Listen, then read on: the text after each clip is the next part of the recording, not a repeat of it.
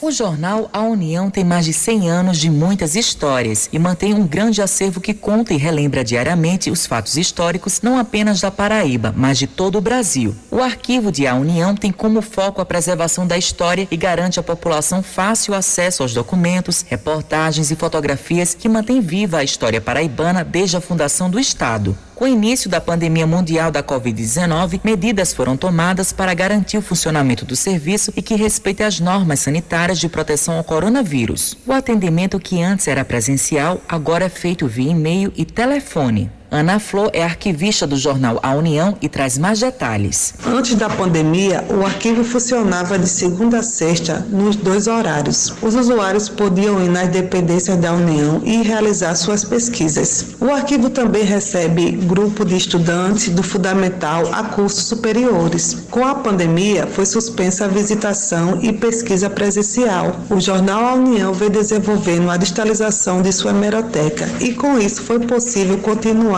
atendendo às solicitações dos usuários externos e pesquisadores. Hoje em dia, os, os interessados entram em contato através de e-mail ou telefone e os próprios funcionários do arquivo localizam o pedido e enviamos. Com isso, garantimos a segurança dos funcionários e da população. A profissional aponta quais são os tipos de arquivos dentro do acervo. Temos jornais digitalizados desde a década de 10 e 20, sendo o mais antigo de 1906, que inclusive já está disponível disponível no site do jornal A União. Além de fazer uma verdadeira viagem ao tempo nas páginas do jornal, o arquivo possui um acervo iconográfico com cerca de 6 mil fotografias impressas, e sua maioria da década de 70 até o início dos anos 2000. A partir daí parou a impressão de fotos e elas ficaram só nas digitais. Além dos jornais, fotografias, temos o suplemento Correio das Artes, criado em 1949 com o intuito de divulgar literatura literatura e cultura da Paraíba. José Marconi Gomes Vieira é professor, historiador e escritor e destaca qual a importância da preservação da nossa história através do acervo. Oferecer condições para que os estudiosos, os pesquisadores possam utilizá-los para o bem da preservação da história de um povo.